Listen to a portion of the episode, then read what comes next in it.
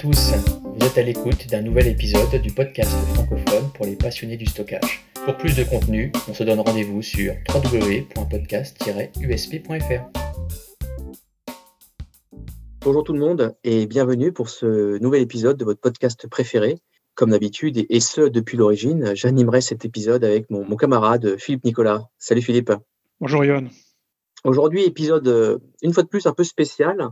Ce début d'année 2021 nous donne l'occasion, et, vous l'avez déjà vu avec certains épisodes déjà sortis, et puis d'autres qui vont arriver, encore de nouvelles surprises dans les prochaines semaines, euh, des épisodes autour euh, de rétrospectives et de prédictions. Et aujourd'hui, on est là avec nos intervenants que je vais me faire un plaisir de présenter euh, dans quelques secondes pour discuter justement euh, des prédictions 2021, de leurs prédictions 2021, et puis de discuter entre nous et pourquoi pas débattre également. Alors cette semaine, j'ai le plaisir d'avoir à mes côtés, autour de la table, Elisabeth Gamero, qui est Data Storage Sales Manager pour Fujifilm. Bonjour Elisabeth. Bonjour Johan, bonjour Philippe. Également Nicolas Gros, qui est Field CTO IMIA pour Rubrique. Salut Nicolas. Bonjour à tous. Et enfin, Laurent Delès, directeur technique pour la France et le Benelux chez Itachi. Bonjour Laurent. Bonjour à tous, encore merci pour l'invitation.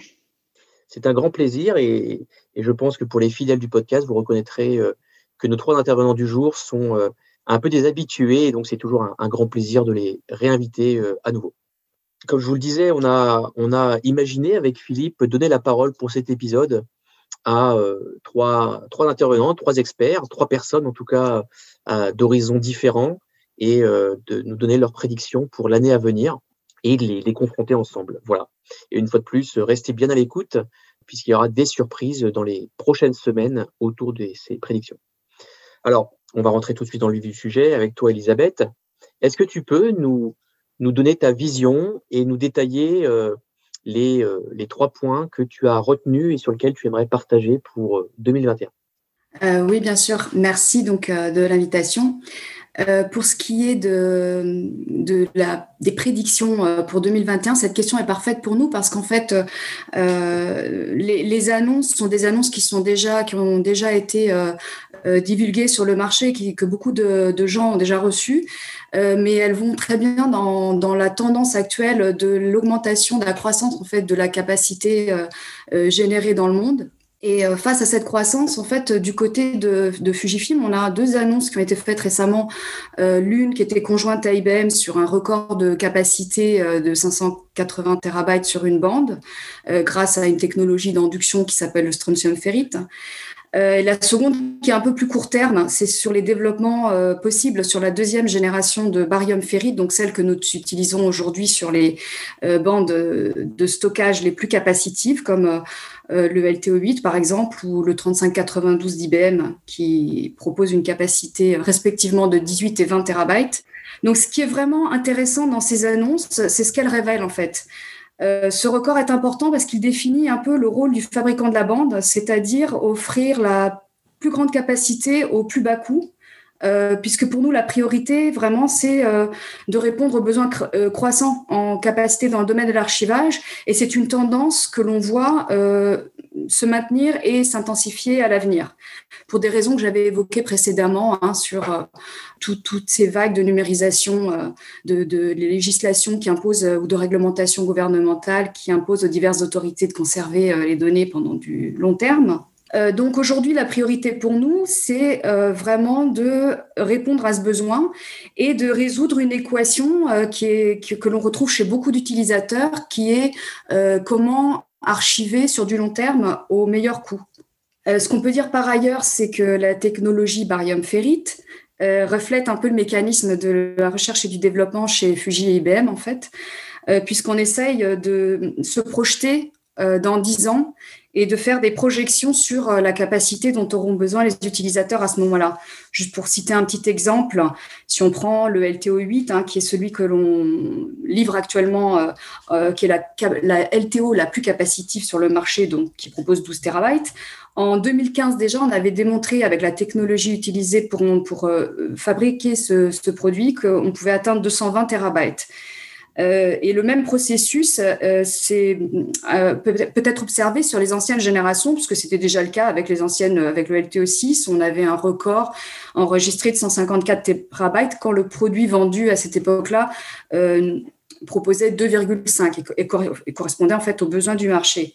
Donc pourquoi c'est important pour nous, c'est parce que l'on constate que dans les années 2030, on a un bon nombre d'utilisateurs qui va atteindre les 100 pétabytes de données et si on ne fait rien aujourd'hui, en fait, dans quelques années, on risque de se retrouver, euh, ces utilisateurs risquent de se retrouver dans une situation compliquée en termes d'occupation d'espace au sol, euh, puisqu'on sait tous que les coûts euh, de stockage dans un data center sont très élevés.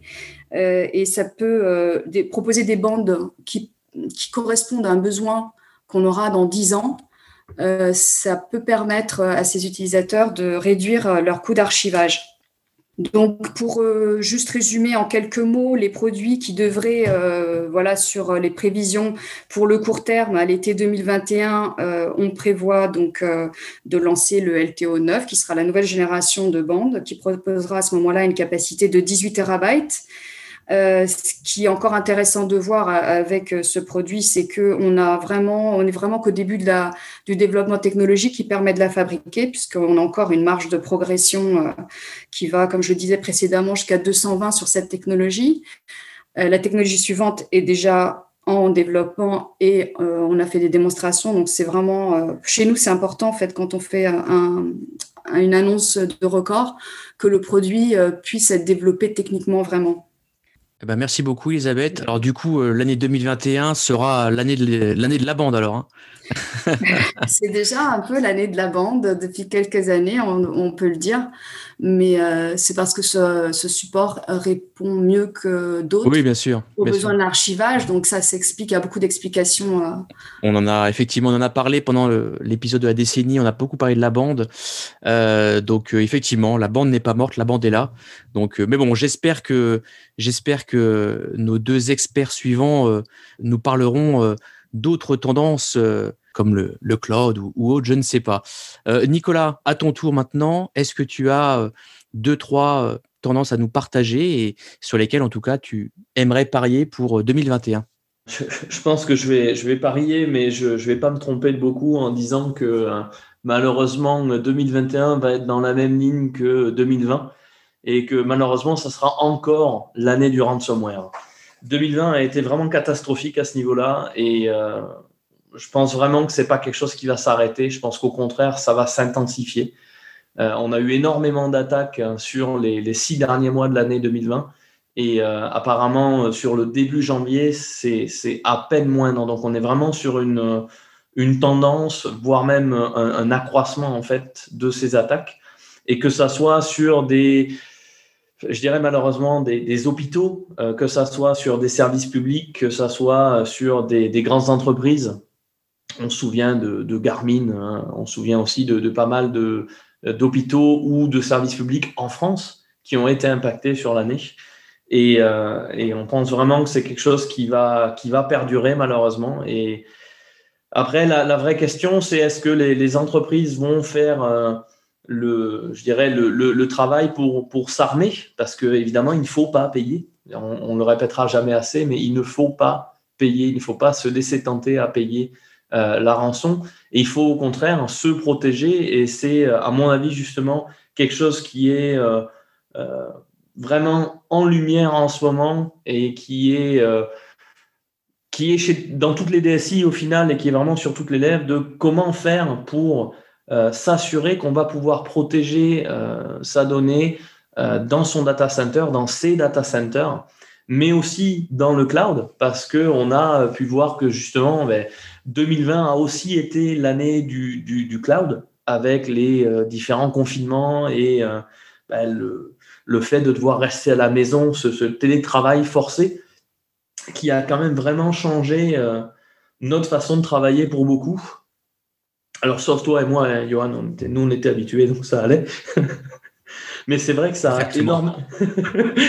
Mais ça a énormément changé la façon de travailler de beaucoup de gens et c'est quelque chose que, les entreprises ont dû prendre à bras le corps et euh, trouver de nouvelles façons de travailler très rapidement. Et, pour le coup, je pense vraiment qu'il va y avoir une, une réorganisation. C'est quelque chose qu'on a déjà vu, qu'on a déjà commencé à voir sur, sur la deuxième partie de l'année, où beaucoup d'entreprises ont, fait soit machine arrière, soit ont décidé de reprendre un petit peu tout ce qu'elles avaient dû faire extrêmement rapidement pendant le, premier confinement, avec euh, euh, l'utilisation de stockage S3, par exemple, directement, ou le passage de certaines applications à marche forcée dans le cloud. Et donc, vraiment, une, hybridation du, euh, data center avec le cloud qui est euh, extrêmement présente et qui, à mon avis, va s'intensifier parce que malheureusement, je pense que la situation actuelle va perdurer encore un petit peu. et les, je dirais que les, cette idée d'hybridation, au final, ben, on, a vu que ça, ça pouvait se passer correctement. Euh, les entreprises qui ont été forcées euh, et chez qui ça a réussi, c'est de toute façon généralement des entreprises qui avaient déjà fortement pensé, qui avaient anticipé, mais qui n'avaient pas sauté le pas. Et pour le coup, la, je dirais l'ambiance a fait que il fallait passer euh, dans cette, dans cette idée d'hybridation. Et euh, il y a, euh, je pense, plein de choses qui vont se passer. Euh, l'avènement de Kubernetes, par exemple, qui va vraiment être la, la, prochaine plateforme pour toute cette idée d'intégration avec le cloud, mais aussi d'automatisation. Parce qu'à un moment donné, on va, on va vraiment avoir ce besoin d'automatiser, que ça soit le data center, que ça soit dans le cloud directement, mais aussi automatiser cette transition.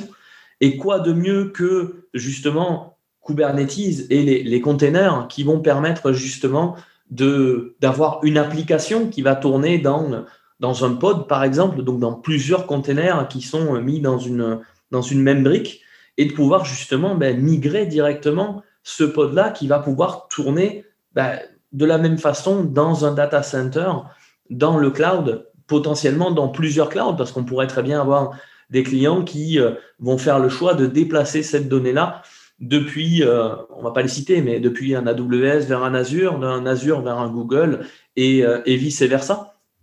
Ou pourquoi pas aussi potentiellement ben, penser aussi à cette idée de réversibilité qui est là aussi sur les lèvres de tous les DSI et de pouvoir à un moment donné, au besoin, rapatrier sa donnée si jamais il y avait des soucis dans le cloud.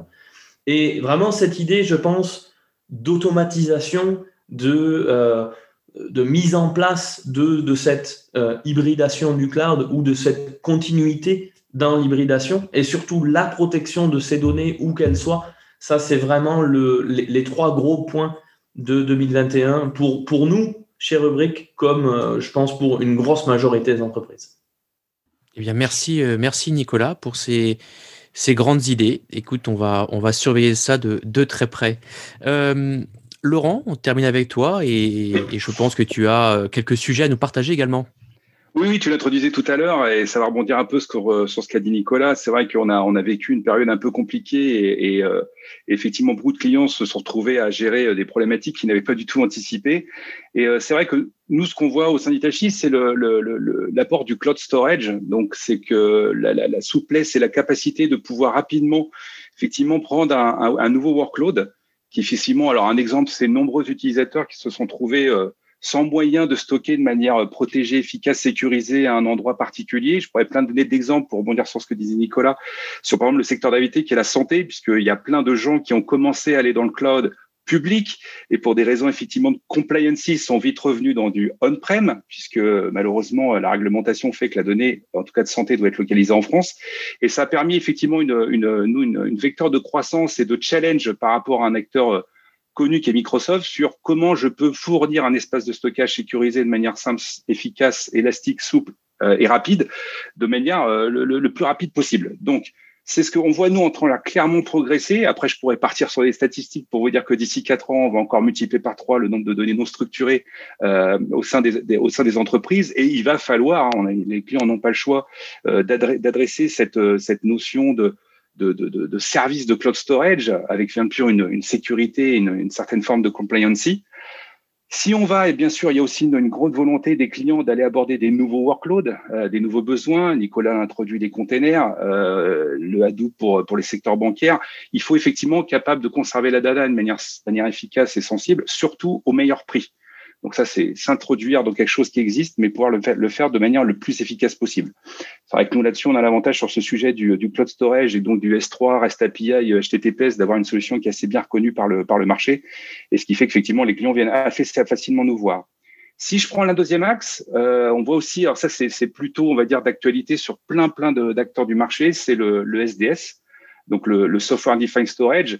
Euh, on sait aussi que du coup, cette croissance de data va nécessiter d'avoir une, une logique de fonctionnel, d'administration, de monitoring, de supervision équivalente où que je sois. Donc, que ça soit chez moi, chez un partenaire euh, ou effectivement chez un, cloud public provider.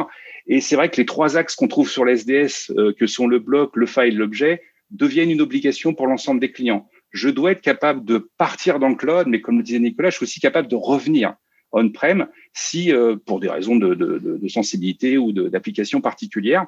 Et c'est vrai que nous, sur ce sujet, c'est un axe très, très, très, très fort en 2021 qui va arriver en tout début d'année.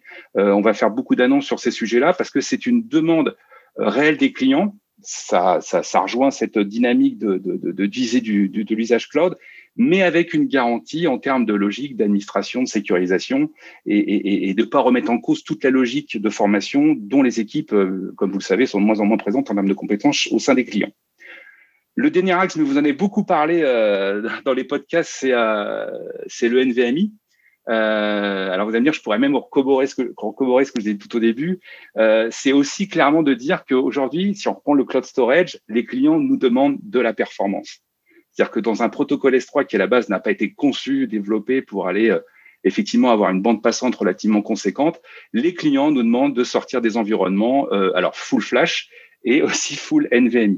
Donc on va aussi annoncer des choses sur ce sujet-là pour fournir effectivement une interface grille qui va permettre de pouvoir avoir le maximum de la performance du marché, qui sont ces technologies NVMe. Hein. Alors, tout le monde le sait, hein, rapidité, performance et surtout temps de réponse.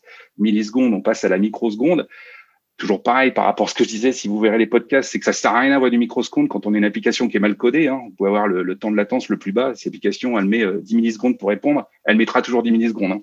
C'est dans cette compréhension. Mais néanmoins, le NVMe, on voit, est vraiment, c'est pas imposé, mais est devenu un standard pour plein de clients Déjà parce que ça s'est fortement démocratisé euh, d'un point de vue tarifaire, que les capacités sont relativement conséquentes. Hein. le plus gros disque aujourd'hui NVMe entreprise, c'est 30 Tera euh, par disque. Imaginez euh, ce que ça peut donner en termes de taille. Hein. Dans, dans, dans 2U, on arrive à peu près à mettre autour du péta hein, maintenant avec tous les mécanismes de réduction possibles imaginables. Et le next step, qui pour 2021 pour nous en tant que constructeur de best stockage, c'est le SCM, donc le Storage Class Memory. Euh, alors, on est encore à un niveau au-dessus. Euh, récemment, on a vu euh, Intel faire des annonces autour de, la technologie Optane pour l'arrêter certains types d'équipements. Ce type d'équipement entreprise va arriver au sein des, des baies de stockage pour encore, encore améliorer ce temps de latence que les champs cherchent absolument à avoir pour être capable d'emmagasiner un maximum d'informations dans un minimum de temps et surtout sur une densité la plus faible possible puisque l'association du SCM, du NVMe et, et encore des disques mécaniques. Hein, on, je rejoins ce que disait Libet, la, la, la, bande n'est pas morte, mais les disques mécaniques capacitifs ne sont pas d'outils morts. On, a, on a une croissance relativement conséquente. Bah, tout ça, ça va revenir. On va revenir à du tiering que tout le monde a connu pour un certain temps, mais avec des technologies très, très, très, très, très performantes et capable, effectivement, au sein d'une même infrastructure, de pouvoir déplacer les pages euh, d'une manière d'un usage le plus efficace possible. Je reviens toujours au meilleur prix le dernier point, si je dois finir là-dessus, c'est clairement aujourd'hui, nos clients ne veulent consommer qu'à l'usage, en toute sécurité, mais qu'à l'usage. Donc, il faut, dans l'ensemble des services que nous nous proposons au sein d'Itachi, de fournir cette possibilité de pouvoir consommer par rapport à son propre usage et, que ça soit en up ou en down. Merci, merci Laurent, merci à, vous trois. Belle variété de réponses. Je vous propose de revenir sur certains sujets de pas de pas vous tendre de piège, mais je vais volontairement euh, vous poser des questions sur des points que vous n'avez pas proposés. Et, j'insiste, hein, euh, c'est bien votre avis qu'on cherche et, pas l'avis euh, de vos entreprises. On sait d'où vous parlez, et donc on, cherche vraiment vo votre vision personnelle, celle que que vous voyez sur le marché, euh, ce que vous pouvez anticiper, ce que vous voyez aussi en termes de demande de la part des, euh, des clients. Alors, je vais compléter un petit peu ce que ce qu'on a dit. Je vais commencer avec toi, Nicolas, et, te poser la question sur euh, sur le rôle de la bande en 2021. notamment euh, du LTO. Elisabeth parlait des différents développements et notamment de, du record entre, avec Fujifilm et, et IBM. Que, comment tu vois la bande en 2021, puisque justement, il y a un, petit peu cette explosion de ransomware? Mais je pense que c'est ce qu'on a souvent dit du mainframe. Hein. Le mainframe n'est pas mort, la bande non plus. Et, et, je pense que la bande est là pour durer. Après, je pense vraiment qu'elle va être cantonnée à des, euh, à des besoins bien spécifiques ou à des, euh, à des verticaux spécifiques. Je pense que ça sera vraiment une certaine typologie de clients qui va, euh, qui, qui, va continuer à investir ou qui va réinvestir sur la bande et que ça sera vraiment pour des besoins de, de stockage long terme, vraiment pas, pas d'archivage, j'aime, pas le pas le terme euh, parce que c'est souvent dévoyé, mais vraiment de stockage pour le long terme ou de stockage à des fins à des fins spécifiques, du stockage à des fins légales ou euh, du stockage à des fins, je dirais pour tout ce qui est pour tout ce qui est hôpitaux et autres, pour vraiment conserver la donnée médicale sur le long terme. Et justement, euh, sur cette partie ransomware, on entend parler beaucoup de AirGap. Alors, que, comment tu compléterais justement ta position là-dessus? Ben, pour le coup, le, le AirGap et la bande, c'est euh, deux choses qui font, qui font beaucoup de sens.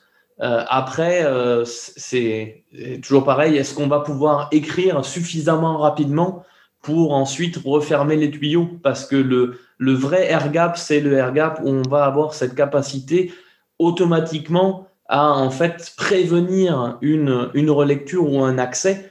Et, euh, et c'est toujours pareil, euh, on n'est euh, on est toujours pas à l'abri au final de, de, faire un vrai air gap logiciel ou même un air gap physique avec des ports que l'on va, que, que l'on va refermer sur un switch, mais on sera jamais vraiment à l'abri complètement c'est toujours pareil. Euh, on, peut déplacer les bandes, aller les mettre euh, dans des, euh, dans des endroits, dans des bunkers, etc.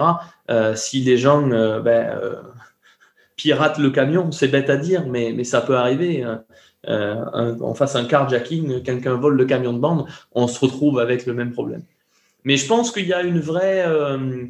il, va y avoir, pas, forcément un engouement, mais peut-être un retour un petit peu en grâce de la bande au regard de ce qui se passe.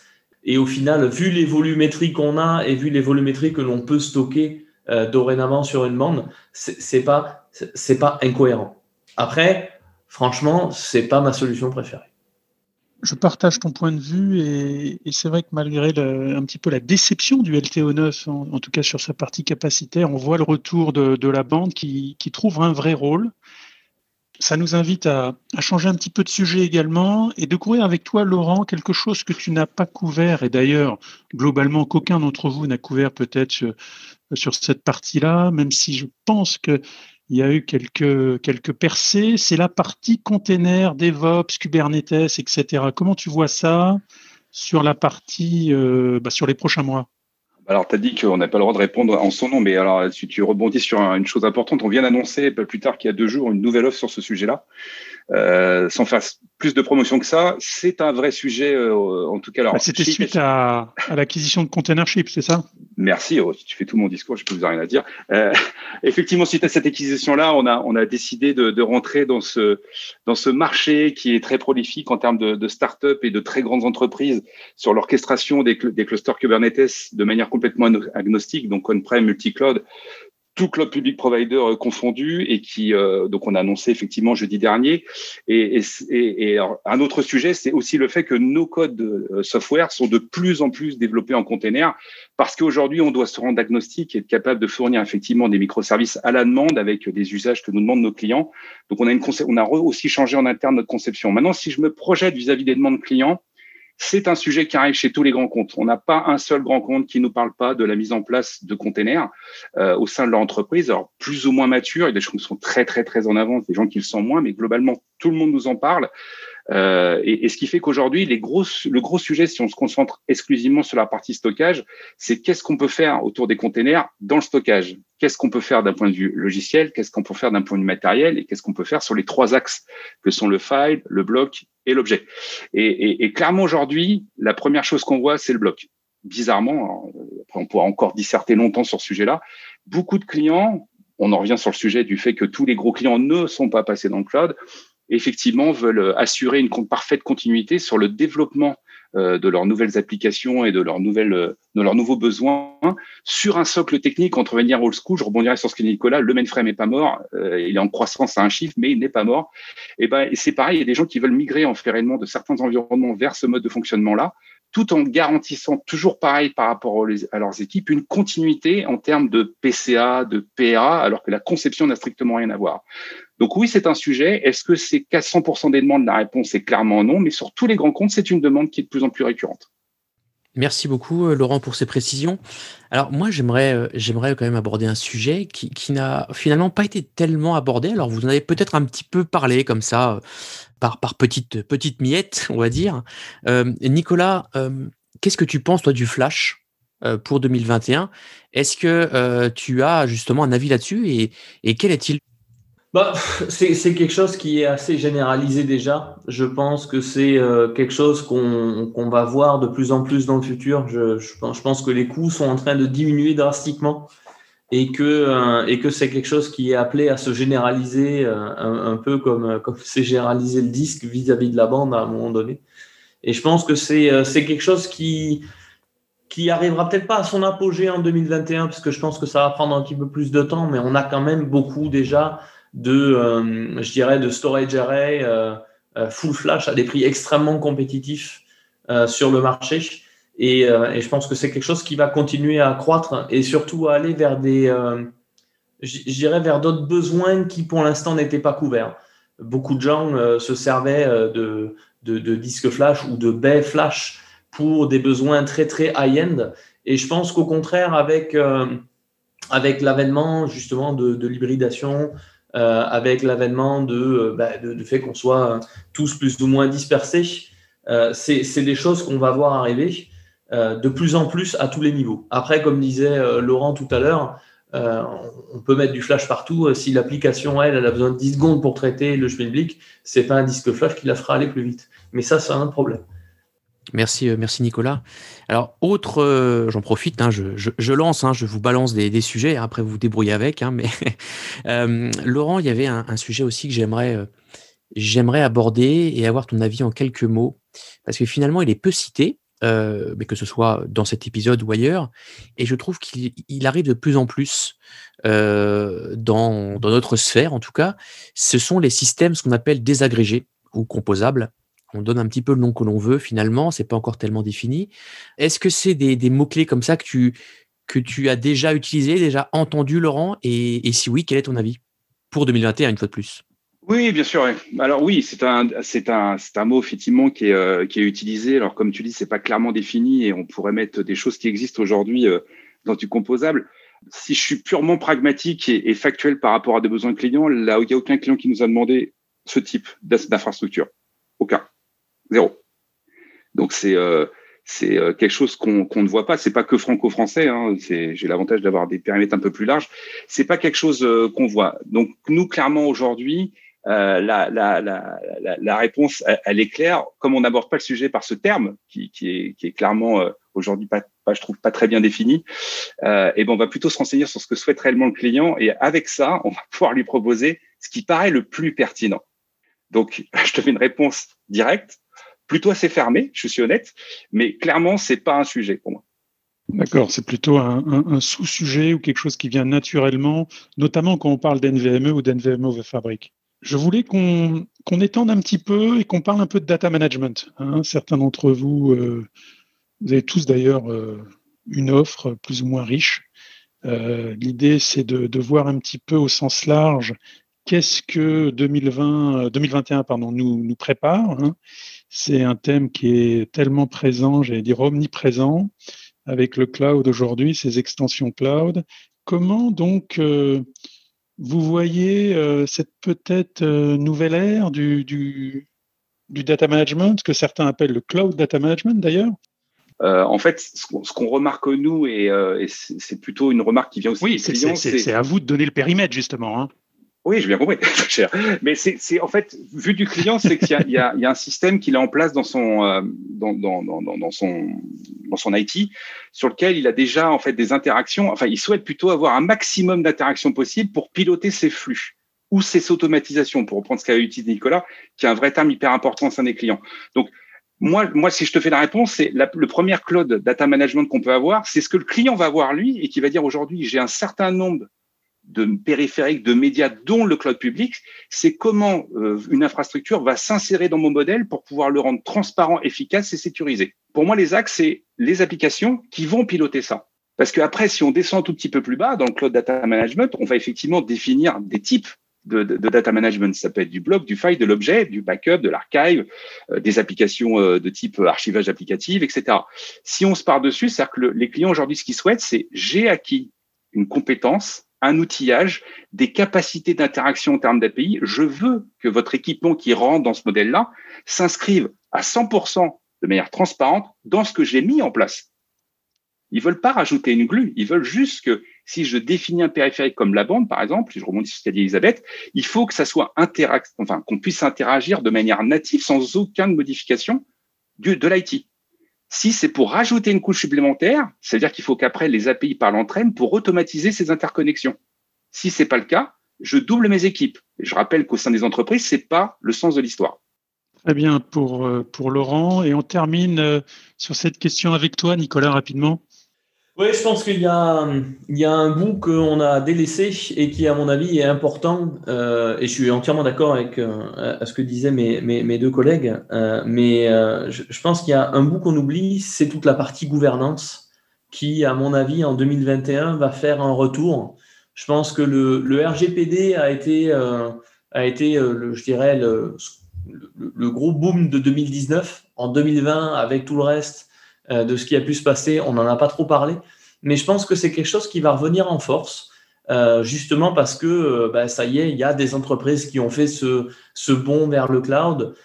Et, derrière, il y a vraiment, à mon avis, il va y avoir des besoins autour de ça sur qu'est-ce que j'ai au final comme données dans mon data center Qu'est-ce que j'ai migré dans le cloud Est-ce que j'ai migré la bonne donnée dans le cloud Est-ce que j'ai pas fait une bêtise Est-ce que j'ai pas ouvert la porte euh, un data leak Est-ce que j'ai pas euh, mis des données là où il fallait pas? Et je pense qu'il y a vraiment ce, cette idée-là qui va, euh, qui va faire un retour avec tout ce que ça peut induire vraiment dans la partie gouvernance, avec quelles données doivent être où, quelles données je vais pouvoir déplacer d'un data center à un autre, d'un cloud à un autre. Euh, et, et, surtout comment est-ce que je vais pouvoir tracer qui fait quoi, parce que c'est là où ça va être, euh, euh, à mon avis, assez important, surtout avec ces mouvements entre cloud et, et entre data centers. Merci, merci beaucoup Nicolas. Alors Philippe, avec Philippe, on n'a pas été tendre en fait avec cette question-là qui est extrêmement finalement compliquée à répondre et pourtant, pourtant tellement, tellement intéressante. Donc merci en tout cas pour vos points de vue. Je vais prolonger avec une autre question euh, tout aussi cruelle, hein, je, vous rassure. Je voulais quand même avoir votre avis, alors en deux, en, deux mots, hein, honnêtement, hein, euh, vraiment en, une minute ou deux euh, chacun, mais c'était revenir sur, et on en parle peut-être un peu trop, peut-être, mais c'est important, cette crise du Covid. Alors cette crise du Covid qui, on le voit, va, se prolonger sur 2021. Alors, je l'espère, euh, va s'arrêter aussi rapidement. En tout cas, on le voit qu'elle est en train de se prolonger. Et l'impact, effectivement, sur la, sur l'économie euh, et donc, du coup, sur l'IT est quand même relativement significatif. On l'a tous vu. Hein. On est tous dans, ce, dans, dans le même métier au final. J'aimerais votre avis. On commencera avec toi, euh, avec toi Nicolas. Qu'est-ce que tu vois? En quelques mots-clés, hein, attention, hein, vraiment en quelques mots-clés. Qu'est-ce que tu vois sur 2021 encore une fois autour du stockage, autour de nos technos, euh, euh, du data management, euh, les accentuations ou les freins qui vont encore être causés à cause, à cause de ce Covid-là. Voilà. Si, c'est une question piège, mais c'est pas grave. et, et, franchement, je, je, je, suis assez partagé parce que je pense qu'il y a, il y a encore beaucoup de choses à faire. Je pense qu'il y a beaucoup de mutations qui sont en train de se faire dans les DSI je pense aussi qu'il y a pas mal de gens qui ont peut-être réussi à tirer leur épingle du jeu en 2020, qui ont réussi à, euh, à surnager, qui ont réussi à, continuer à travailler au final. Mmh. Mais, je, mais je pense aussi qu'il y a quand même pas mal de gens qui euh, ont réussi à tirer leur épingle du jeu en 2020, mais qui pourront peut-être pas le faire en 2021. Mmh. Et, et c'est pour ça que je pense que, à mon, à mon avis, on va avoir un certain ralentissement. Après, pas forcément dans tous les marchés, pas forcément dans, tous les verticaux dont, je parlais tout à l'heure. Euh, il y, y, en a sûrement qui vont arriver à tirer leur épingle du jeu. Je pense au, niveau pharma, je pense qu'eux n'auront pas trop de problèmes et auront des besoins. Mais, euh, les autres vont peut-être avoir euh, des soucis. Et je pense surtout aux PME qui font quand même une, grosse partie du, tissu économique français et, euh, je, pense qu'il y en a beaucoup qui vont avoir euh, des problèmes à joindre les deux bouts. Et, et c'est là où je pense qu'il y, a, y a sûrement des choses qui vont se passer. Et, et peut-être aussi, de notre côté, est-ce que ce n'est pas des choses que l'on devrait euh, bah, commencer à discuter pour voir comment est-ce qu'on va pouvoir les aider?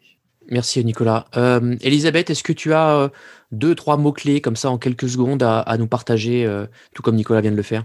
Je voulais, euh, en fait, ce qu'on ce qu'on a, on a observé effectivement, si on se pose d'un point de vue industriel, c'est qu'il y a eu un, un recul euh, sur les deux trimestres euh, qui ont correspondu plus ou moins euh, au confinement sévère, on va dire.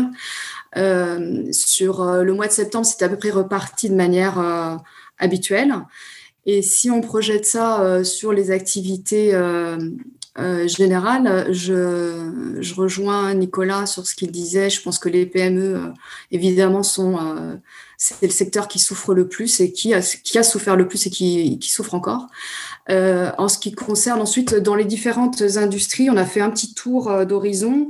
Euh, J'ai constaté qu'un certain nombre de, secteurs industriels avaient conservé malgré tout une activité à peu près semblable à ce qui avait été, ce qu'elle était auparavant, mais que ça a un impact sur le retard des projets qui auraient dû se faire euh, sur l'année 2020 et qui parfois sont décalés euh, de six mois dans le meilleur des cas. Donc ça a un effet un peu euh, boule de neige qu'on a du mal à, estimer pour l'instant. Je, je, pourrais détailler avec des chiffres, mais c'est peut-être pas encore, c'est encore au niveau trop de pronostics pour pouvoir dire mmh. vraiment quel sera l'impact. Et effectivement, il y a des secteurs qui tirent leur épingle du jeu. Hein. Sans surprise, le secteur scientifique est un des secteurs qui se porte très bien. Donc ça dépend véritablement euh, de, du secteur industriel euh, dont on parle. Super, merci beaucoup Elisabeth. Et Laurent, euh, je te propose de, de terminer avec toi. Alors, je vais rebondir sur Elisabeth parce que euh, je vais pas revenir sur ce que a dit Nicole Elisabeth. Je suis d'accord avec, avec, vous sur le, la situation pour les, les PME. Maintenant, c'est un moyen effectivement par secteur d'activité de rebondir. Euh, alors, typiquement, nous, on est un, un, industriel depuis plus de 110 ans et en fait, le Covid a fait générer de forts besoins sur tout ce qui est gestion de, ce, de, de, de, de la distanciation sociale par des mécanismes, je ne vais pas rentrer trop dans le détail, mais par des mécanismes de caméra, donc qui s'appellent des lidars, qui vont être capables de vérifier que les employés au sein de l'entreprise ont vraiment une distance de 2 mètres avec un système d'alerting automatique, de reconnaître les gens quand ils rentrent dans l'entreprise, de pouvoir savoir s'ils ont de la température et donc du coup d'être capable d'automatiser le fait de ne pas rentrer pour proliférer un, un microbe et de regarder effectivement au sein de l'entreprise si l'ensemble des gens ont pu réellement avoir cette distanciation et ne se sont pas croisés. Donc, nous, ça a clairement permis de générer, alors massivement au Japon et et en Amérique du Nord, ce type de projet-là pour effectivement rassurer les entreprises à revenir dans un mode de travail standard puisque l'objectif numéro un, on est tous autour de, cette table, j'allais dire virtuelle, euh, d'accord, il faut qu'on revienne dans ce mode-là. Donc, tous les moyens qui vont permettre de le faire, il faut y réaliser. Et, nous, on a vraiment mis une grosse campagne sur ce sujet Covid pour pouvoir effectivement accompagner les entreprises et les aider à mettre en place de l'automatisation, de l'IoT, du machine learning, parce qu'on a une partie de notre pendant industriel qui est très, très fort dans ce sujet-là. Eh bien voilà, c'est terminé. Merci pour ces, ces, petits mots de conclusion, Laurent. Écoutez, moi, au vu de nos discussions, il y a beaucoup, beaucoup, beaucoup de sujets. Ça rejoint un petit peu, et puis pas que. On a eu des avis différents avec euh, Philippe, euh, mais en tout cas, c'était une discussion vraiment très intéressante. Ça montre un petit peu que chacun a des des horizons, des avis différents, et ça permet de les confronter. Donc moi, ce que j'en conclus, c'est que 2021 s'annonce encore une une très belle année euh, pour, pour l'IT, notamment le stockage, malgré euh, tout ce qu'on a traversé et ce qu'on va encore traverser. Euh, il y a encore, de, je pense, de belles surprises technologiques pour, pour nous tous. C'est encore un très beau terrain de jeu. Merci beaucoup, Philippe. Oui, merci Johan, merci à vous tous. Merci à nos intervenants également du jour, Elisabeth, Laurent et Nicolas, pour euh, vos prédictions et, vos avis en tout cas. De mon côté, moi, je vous invite à, écouter nos, les précédents épisodes et euh, notamment sur le même sujet et aussi sur les, rétrospectives hein, parce que ça va aussi de pair. Et puis on a également un, un, épisode sur les prédictions 2021 qui arrive dans quelques semaines pour compléter cette série. Voilà. Je l'ai dit en introduction, et je le redis, euh, petit teasing, on a quelques surprises qui arrivent. Notamment, on a euh, deux euh, très belles interviews qui arrivent dans les prochaines semaines, notamment avec Guillaume Delanchir, directeur général de NetApp France, et Yann Lechel, directeur général de Scaleway. Voilà, donc ces rendez-vous sont confirmés et on les attend avec grande impatience pour vous les partager également dans les, dans les semaines à venir ce que je vous propose, hein, comme chaque, chaque épisode, hein, restez à l'écoute et n'hésitez pas à partager le podcast. C'est aussi grâce à vous euh, ce succès au quotidien. Avec Philippe, nous vous souhaitons une très bonne continuation et on se retrouve très prochainement. Prenez soin de vous, de votre famille et bien entendu de votre business. Salut les amis